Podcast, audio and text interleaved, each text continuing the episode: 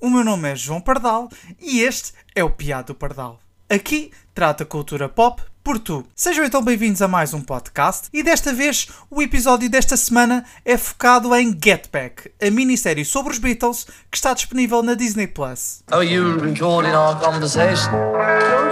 Looking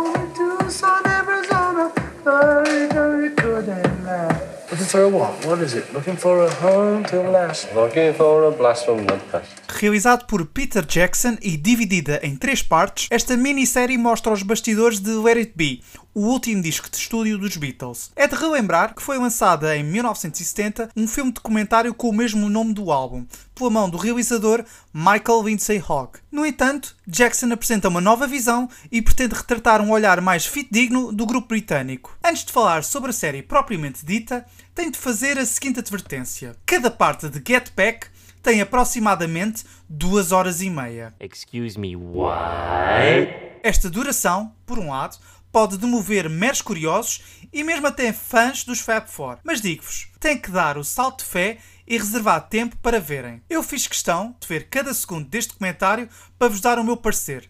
Como é que eu consegui? Bom, pelos meus ouvintes, faço tudo.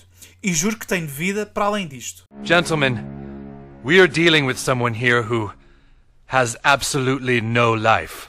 Reconheço que Peter Jackson teve uma tarefa hercúlea de escolher de cerca de 60 horas de vídeo e 150 horas de áudio dos arquivos dos Beatles, mas creio que podia ter repartido de forma mais leve. Creio que facilitava, e muito, a visualização deste documentário. Numa entrevista ao site Variety, o realizador revela que a primeira versão deste documentário tinha 18 horas. Por isso, vendo nesta perspectiva, Peter Jackson conseguiu fazer um ótimo trabalho. It's hard to figure out how to approach this huge bulk of material. We had 130, 140 hours of audio and then all this 60 odd hours of, of, of footage. It's so massive amount of stuff.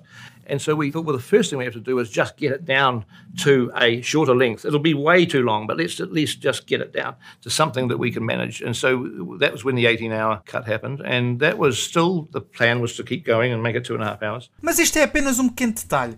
Falemos agora sobre o produto final. A melhor coisa que posso dizer é que Get Back vemos o processo criativo dos Beatles no seu esplendor. É absolutamente incrível poder observar os moldes pelos quais este grupo operava. Afinal de contas, é uma das bandas mais importantes de sempre. O que mais me captou a atenção foi mesmo Paul McCartney. A facilidade com que pensava em letras e constantes novos arranjos para as canções mostra mesmo o britânico no seu pico de criatividade. Adorei ver também Ringo Starr pela sua simplicidade. Não é um homem de muitas palavras quando está rodeado pelos seus colegas, mas as suas intervenções fizeram com que largasse umas gargalhadas genuínas. Talvez seja pela minha predileção por bateristas que fez com que ficasse fascinado pela sua postura.